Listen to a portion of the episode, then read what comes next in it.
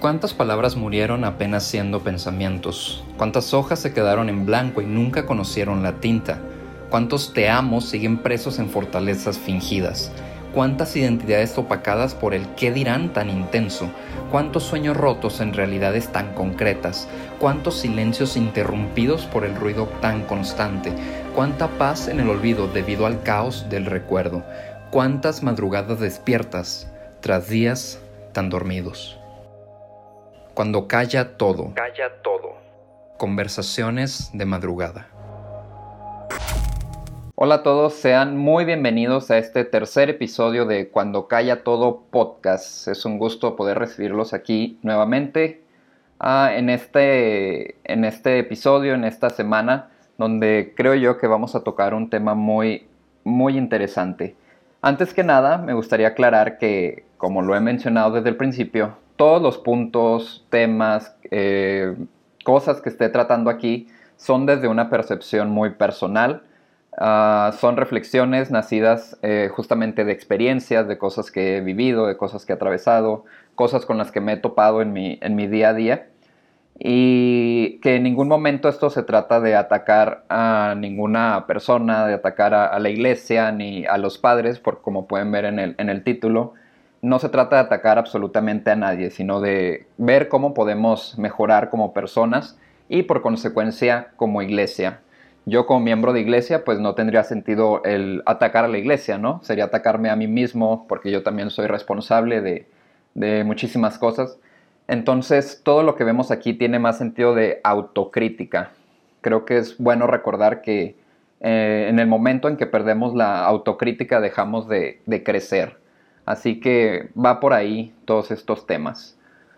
Muy bien, dicho esto, quisiera entrar de lleno a, este tema que como podrán haber visto en el título, tiene por nombre Ayuda, la iglesia me robó a mis papás.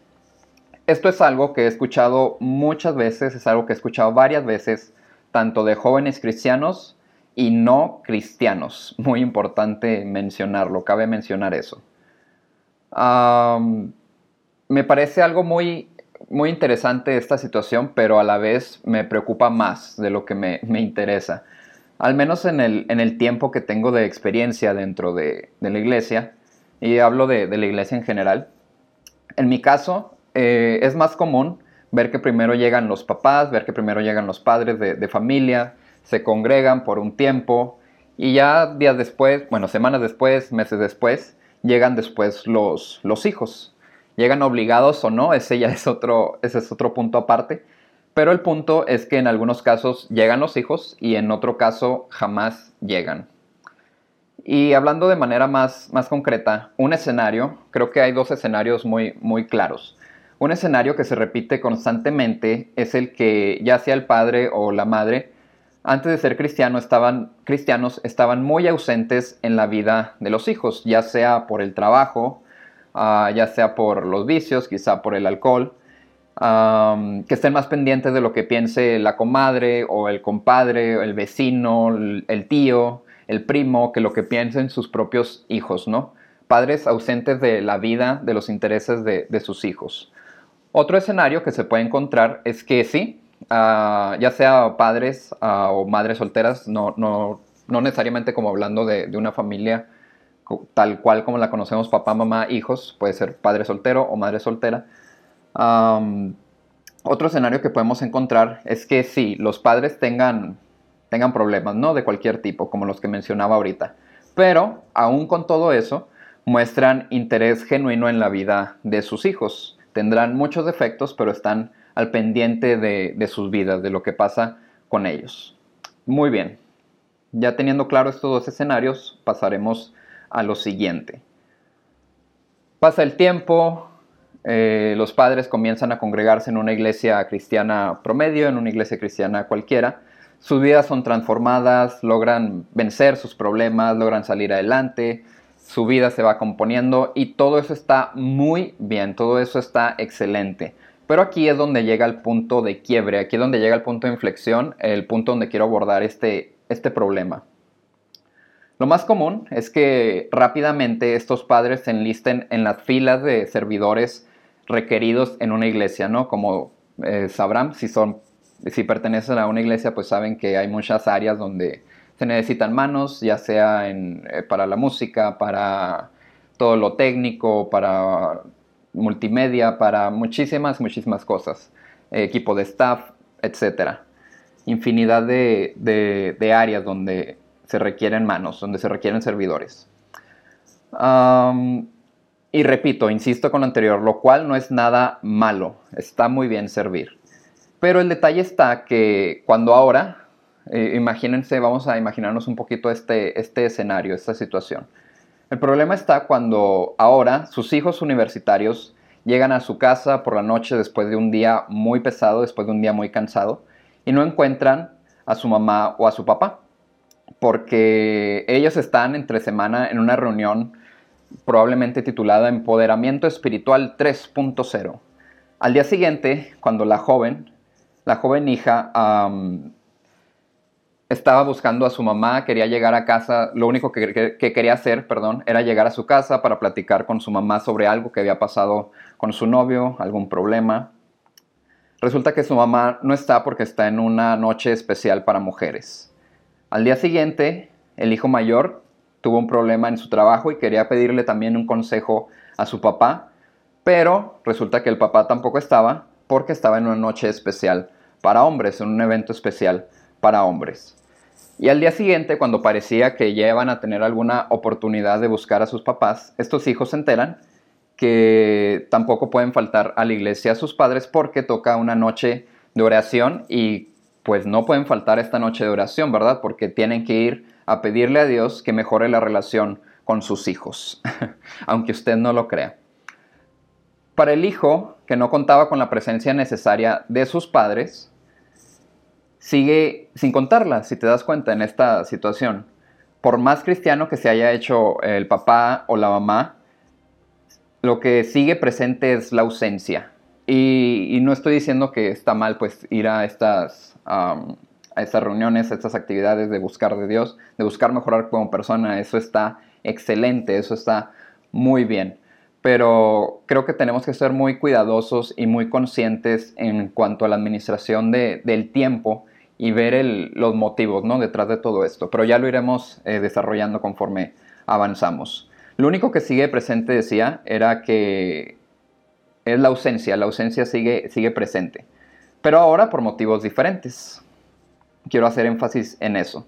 Y para los hijos, que sabía que sus papás no precisamente eran los merecedores del premio a los mejores papás del año o los mejores papás de la década, ahora ya no, ya no está, ¿no?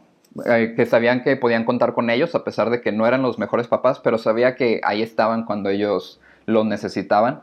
Ahora, pues por unas cuestiones que ellos desconocen, ya no los pueden encontrar mucha parte de su tiempo.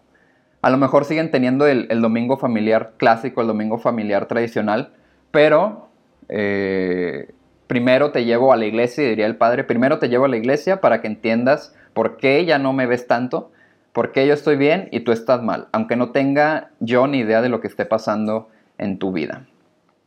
Y si te parece un poco exagerada la, situación o si te parece un poco severa mis palabras, primero que nada quiero aclarar que, como mencionaba al inicio, es, eh, estoy tratando de reflejar una, de representar, mejor dicho, una situación ¿no? que se puede presentar, pero la verdad te parecería sorprendente la cantidad de jóvenes que no quieren saber nada de la iglesia por situaciones como esta, por situaciones como las que te acabo de contar.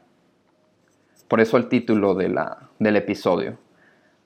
Hay varias ah, historias en la Biblia que me parecen muy importantes de mencionar y creo que nos ayudarán a, entender más este punto que estoy tratando de, explicarte. Y una de ellas es la historia del, del Gadareno, que tuvo un encuentro con Jesús. Esta historia te la voy a platicar de manera breve, pero tú la puedes encontrar en el libro de Lucas, capítulo 8, del versículo 26 al 39. este te lo, te lo comparto. Yo una vez lo escuché en un mensaje de Gustavo Falcón, que te lo recomiendo muchísimo. Me parece una persona que explica muy bien las cosas, muy claras para de cómo vivir la vida diaria, ¿no? La vida familiar, la vida eh, de relaciones te lo recomiendo bastante. Y cuando yo lo escuché me, llamó muchísimo la atención como él lo explicaba. Eh, esta historia del, del, Gadareno, pues yo te la voy a, contar parafraseada, más o menos a como él la dijo, pero el punto es el mismo. Y más adelante, pues yo también te voy a, platicar de otra historia que, yo me di cuenta de, ella y, me gustaría compartírtela. Pero muy bien, volviendo, cerrando el paréntesis. En uno de sus múltiples viajes y travesías que, tenía Jesús, que andaba de aquí para allá, bendiciendo gente, sanando enfermos, ah, encontrándose con miles y miles de personas, ¿no? En una ocasión Jesús llegó a una ciudad donde le salió al encuentro un hombre endemoniado, este endemoniado gadareno, así lo describe la, Biblia, que era de, esta zona, de esta área de, Gadara. Este hombre estaba desnudo, traía cadenas, eh, arrastrándolas. Era un hombre que no sabemos cuánto tiempo tenía ahí, pero era un hombre que, pues, tal cual, como dice la descripción de la Biblia, se entiende que estaba ya como dado por muerto, ¿no? Que estaba ya en una condición sin esperanza, en una condición donde, pues ahí déjenlo amarrado y pues que el tiempo haga su trabajo el punto aquí eh, importante es que, o muy interesante, es que el mismo, los mismos demonios que estaban dentro de este hombre, al enterarse que Jesús estaba delante de ellos, que salió a su encuentro, ellos mismos pidieron piedad a Jesús y ellos mismos salieron despavoridos, huyeron de, Jesús. Y, ya no voy a ahondar un poquito más en la, en la, historia, pero después se pasan a unos cerdos y estos cerdos se arrojan por un acantilado. Ah, muy interesante la, la historia pero no me quiero desviar mucho del tema. El punto es que los mismos demonios reconocieron a Jesús y ellos mismos huyeron despavoridos del hombre. Entonces, una vez que este hombre estuvo, fue libre, una vez que fue liberado de, estas, de estos demonios, pues obviamente recobró la conciencia, se vistió, se dio cuenta de, de lo que había pasado y él instintivamente, naturalmente, agradeció a Jesús por lo que había hecho, ¿no? Por el milagro que había hecho de, librarlo de estos demonios. Pero me parece algo muy interesante lo que dice aquí. Le agradeció y le rogaba que lo dejara acompañarlo, acompañar a Jesús. Y, claro, ¿verdad? Pues obviamente cuando, si tú eres, eh, eres cristiano y, hacen algo muy bueno por ti, pues quieres, aunque no seas cristiano, ¿no? Ah, uno intenta regresar el favor y, y, ok, me serviste a mí, pues yo ahora también te quiero servir a ti. Es una muestra de, agradecimiento. Y este hombre le estaba diciendo, déjame acompañarte, quiero ir contigo en todos estos viajes para hacer con otros lo que tú acabas de hacer conmigo, lo cual está muy bien, repito. Pero me sorprende mucho la respuesta de Jesús, que en el verso 39 perdón, dice, vuélvete a tu casa. Luego de que él dijo que si lo podía acompañar, Jesús le responde, vuélvete a tu casa y cuenta cuán grandes cosas ha hecho Dios contigo.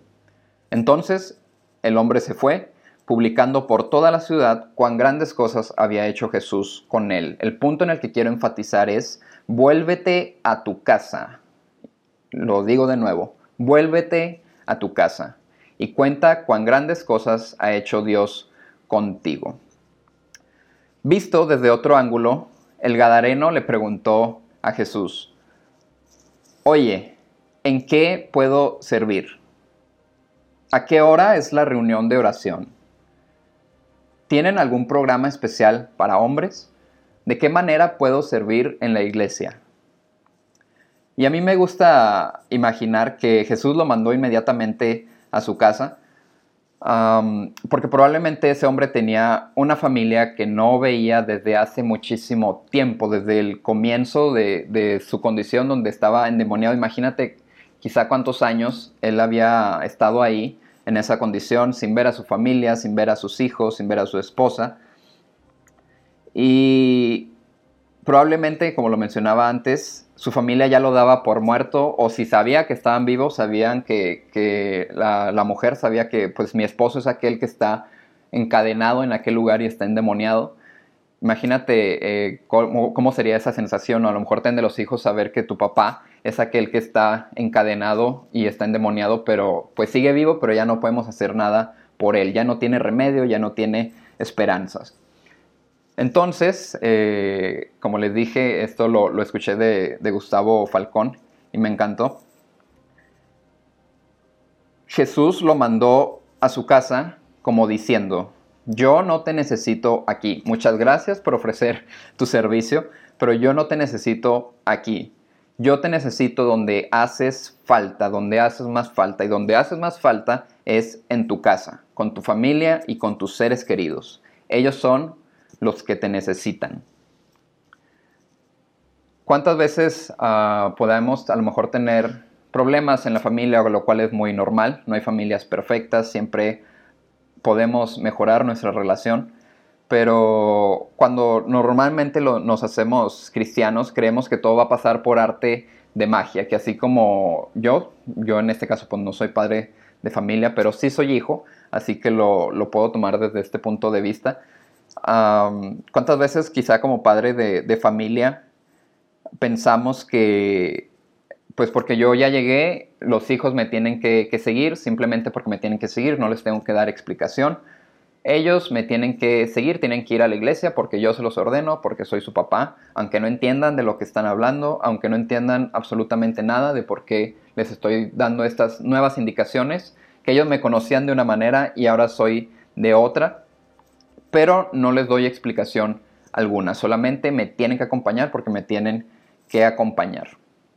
Y creemos que con esos todos los problemas en la casa se van a solucionar cuando realmente estamos muy alejados de la realidad. Imagínate si, si este es el caso de una familia donde los padres estaban ausentes por el trabajo y el único tiempo que tenían para pasar tiempo con, con sus hijos era volviendo de, pues, del trabajo, justamente recibirlos cuando llegaran de la escuela por la tarde pero ahora ya no pueden tener ese tiempo porque ellos están asistiendo a servir en una, en una iglesia. Y quiero repetir esto hasta que quede muy, muy claro, no estoy diciendo que esté mal, simplemente tenemos que ser prudentes y ser sabios el por qué estamos haciendo las cosas. ¿Cuánto nos parecemos al Gadareno en ese aspecto? ¿Verdad? ¿Cuántas veces no hemos hecho lo mismo él de creer que, pues sí, ahora soy cristiano, entonces voy a dedicar todo mi tiempo, todo, todo lo que soy, el 100% en mi iglesia y voy a descuidar mi casa. Creo que desde ahí el planteamiento empieza a tomar un poco más, más sentido. Otra historia similar, pero igual de importante para, para mencionarla, eh, para aclarar otro aspecto, es la historia de la mujer samaritana con la que, con la que Jesús perdón, charló en el pozo. Es una de mis historias favoritas y para no serles la, historia larga, ustedes la pueden encontrar en el libro de Juan, capítulo 4. La versión reducida es que luego de haber platicado un rato Jesús con, con la mujer, Jesús le hace ver a, esta mujer samaritana que su manera, eh, estoy parafraseando, ¿no? Estoy súper comprimiéndolo, que su manera de vivir no es la más adecuada. Jesús le habla de, lo, de que Él es el agua de vida eterna, que si ella bebe de Él, su alma jamás tendrá sed, nunca más en la vida. Él se le revela como el Mesías. Eh, pasan muchas cosas en ese reducido ah, lapso de tiempo que, en otras palabras, la vida de esa mujer cambió absolutamente por completo. Ah, por lo que ella, en cuanto terminó de, hablar con Jesús, se fue a, su ciudad y comenzó a hablar lo que había pasado en este encuentro con Jesús. Y empezó a hablar con, algunos hombres, mencionó la palabra y les dijo, oigan, allá hay un hombre que, que dice que es el Mesías. Yo le creo porque me dijo todo lo que yo había hecho sin, sin siquiera yo mencionárselo. Él ya lo sabía y los invito, no vayan a verlo para, que lo conozcan por ustedes mismos.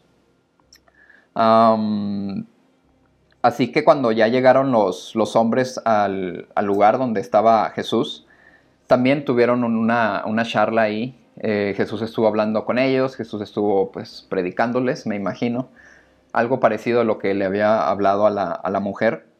Y entonces ellos declararon algo muy interesante y es ya no creemos solamente por tu dicho, le dijeron a la mujer samaritana, porque nosotros mismos hemos oído y sabemos que verdaderamente este es el Salvador del mundo, el Cristo. ¿Y a qué quiero llegar con esto? Creo que no se trata de llevar a los hijos a la iglesia nomás porque sí, para que vean porque ya no estoy en la iglesia. A lo mejor tu intención es muy buena de ver, oye, esto es muy bueno, me está, me está llenando, me está eh, haciendo ver muchas cosas que estaban mal. Pero así que tú, tú ve, tú ve y tú vas a entender. Y me tienes que acompañar. Pero creo que ese no es el, el punto, como lo veíamos ahorita en la historia de la samaritana. No se trata de llevar a los hijos a la iglesia, se trata de llevar a Dios a los hijos, se trata de llevar a Dios a tu casa, se trata de llevar a Jesús a tu casa. Si lo ves de esta manera, tú eres la carta de presentación más influyente en la vida de tus hijos que Dios puede tener. Tú eres la carta de presentación de la iglesia. Ah, normalmente nuestra generación bueno, cada generación tiene una idea diferente de lo que es iglesia, ¿no? Pero como padres, entonces el papel es, yo soy, si yo ya conozco de Dios, si yo asisto a una iglesia, el papel eh, que nos corresponde es, yo soy esa carta de presentación, yo soy esa carta de presentación de Dios que tengo que llevar a mi hogar. Entonces, ¿cuál es, ah, ¿cuál es este Dios que les estás presentando a ellos? ¿Un Dios ausente cuando tus hijos necesitan compañía, un Dios desinteresado, ajeno a los problemas de sus hijos. ¿Qué Dios les estás presentando? Hago pausa en ese sentido para, para ponernos a pensar realmente. Porque, ¿Por qué le tendría que interesar a tus hijos conocer a un Dios, conocer a Jesús, que según tú te enseña de amor, pero tú nunca tienes un acto de amor hacia ellos, empezando por el acto de amor más grande que es el tiempo, el tiempo invertido, el tiempo de calidad. Ah, creo que debemos enfocarnos mucho en no ser como, el, como este Gadareno, como este hombre que estaba, eh, pues estaba endemoniado, pero luego de ser liberado tenía esa intención, ¿no? De, involucrarse a lo mejor más en vidas ajenas antes que en el de los suyos. Ah, repito, claro que está bien servir al prójimo, incluso pues es uno de los mandamientos, más importantes, donde se resume la ley, palabras de, Jesús mismo, pero al estarnos como que interesando más en, si mi vida, mi vida cambió, ahora yo quiero esto para los demás, voy a servir, voy a servir todo el día en la iglesia, voy a estar siempre que, lo requiera, pero estoy descuidando mi hogar y, y, en ese caso para esa persona donde primero fue papá y luego fue servidor en una iglesia y después fue, fue cristiano, primero fue papá y luego fue cristiano, lo primero que Dios te, regaló, lo primero que Dios te dio fue a tus hijos. Y ese es como el área donde tú más influencia vas a tener, el, arma, el, el área perdón, más determinante en tu vida, la influencia que tengas en tus hijos. Así que a veces parecemos que estamos más interesados en involucrarnos eh, más en las vidas ajenas antes que en las de nosotros y quiero enfatizar todavía más en este, en este punto de que en verdad, como joven se lo, se los digo, no hay cosa que aleje más a los jóvenes que esto. Ver incongruencia entre las palabras y los actos, saber que sus padres son unos de una manera en la iglesia y otros totalmente diferentes dentro de su casa. Es como decir, bueno, pues tú me dices que que me conviene ir porque allá me van a decir que estoy mal, pero yo realmente no, veo mucho cambio. Allá te conozco, sé que las veces que te he acompañado a la iglesia te comportas de una manera, hablas de una manera, eres de una manera, te diriges de otra manera, pero cuando estamos en casa eh, todo eso se cae y eres otra persona completamente distinta. Así que esa incongruencia no tiene sentido para mí, esa, esa mm, dinámica no tiene ningún sentido para mí, así que yo no quiero ser parte de eso, yo prefiero ser más auténtico. Y repito, aunque te parezca exagerado, te parezca muy severo, en verdad te sorprendería la cantidad de jóvenes que se alejan de la iglesia por esta, por esta razón. No solamente por la cuestión de, sus padres, hay muchísimas otras, pero en otros episodios las, las abordaremos. Pero entonces una pregunta directa es, ¿Quieres que tus hijos se acerquen a Dios? Entonces dedícate a ellos, no te dediques a la iglesia.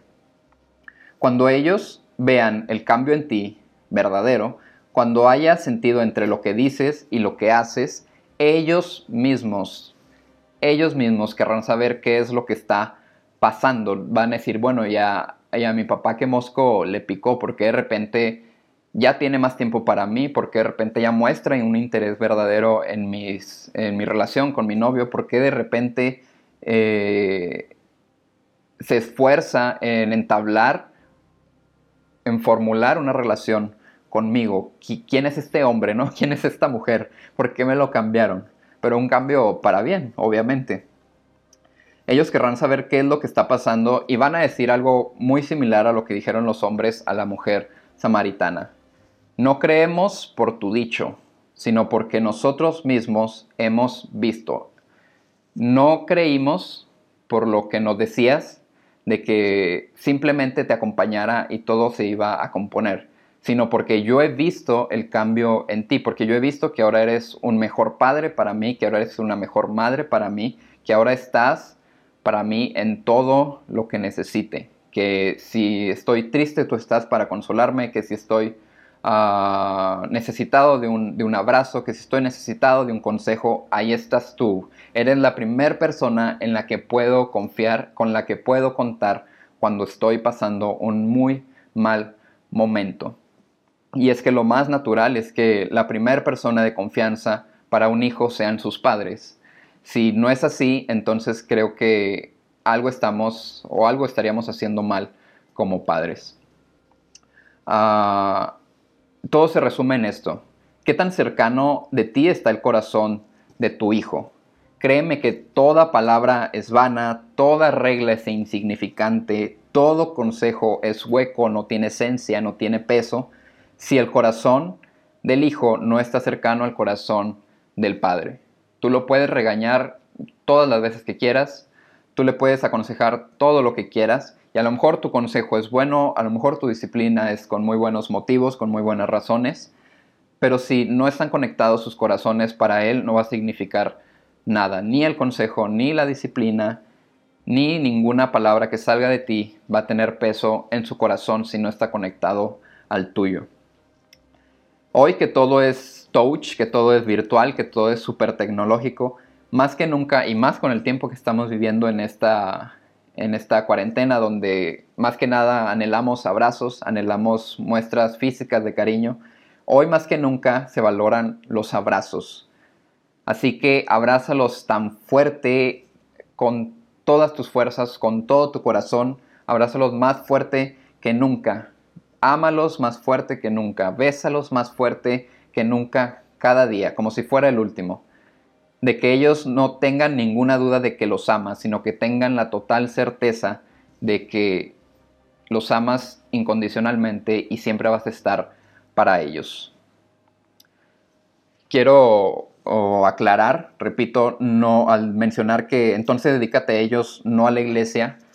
Quiero ser muy enfático, soy muy enfático porque al escuchar estas palabras eh, inmediatamente pensamos como, ¡Ah! pero eso va en contra de todo lo que me enseñaron, pero ¿cómo es que este hombre está diciendo que, no dedique mi servicio a la iglesia?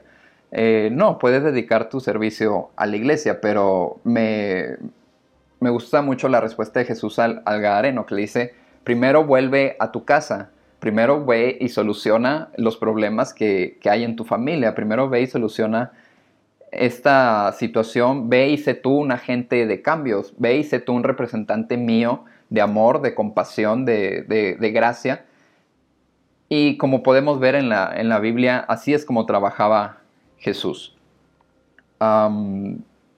cambiando todo desde, desde lo más pequeño para después verlo en lo más grande. Cambiando todo desde el interior para que se vea reflejado en el exterior. Y creo que también como, como iglesia, ya me estoy metiendo un poquito más en un tema que quiero tratar más adelante, pero como iglesia a veces estamos simplemente apagando fuegos, tratando de controlar incendios cuando deberíamos más enfocarnos en apagar el fuego de raíz, en, cortar la, raíz de esa, de esa llama, ¿no?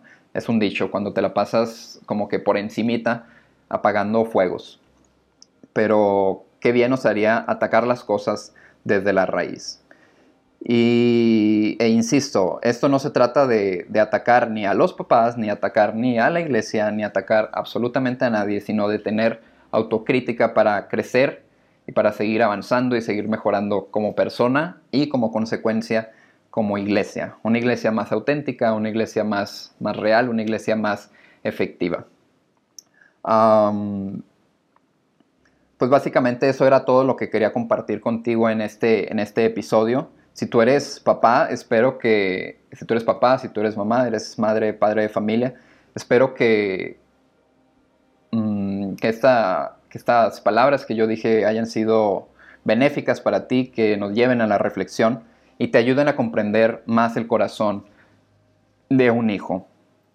Y, si te gustó, me ayudes a compartirlo para que otros más lo escuchen. Y si tú eres hijo, si tú eres un joven y te gustó el episodio, pues probablemente algún día tú seas papá, así que siempre es bueno estar preparado para cuando nos toque, ¿no? Nos toque ese, esa etapa de la vida. Si no quieres tener hijos, también es válido. Pero si, si eres joven y te gustó el episodio y piensas algún día ser padre, pues uh, también me ayudarías mucho a, a, compartirlo. Espero que te haya, haya gustado. Compártelo para que más personas lo puedan escuchar, porque estoy seguro que muchos se van a identificar con lo que acabo de hablar. Así que moraleja final de la historia, el amor se vive y se demuestra, no se platica, se aplica absolutamente para todos, en relaciones de pareja, en relaciones de padres a hijos, en relaciones de amigos, en relaciones de hermanos. El amor se vive y se demuestra, no se platica. Y ese es el principal actor, agente de cambio en cualquier situación. Demostrar el amor y no solamente decirlo con palabras vacías ni con palabras huecas, sino respaldarlo con nuestros actos. Así que muchas gracias por acompañarme en este tercer episodio de Cuando Calla Todo Podcast. Nos vemos la próxima. Espero que tengas unas, una muy buena semana y estamos en contacto. Hasta luego y que estés muy bien.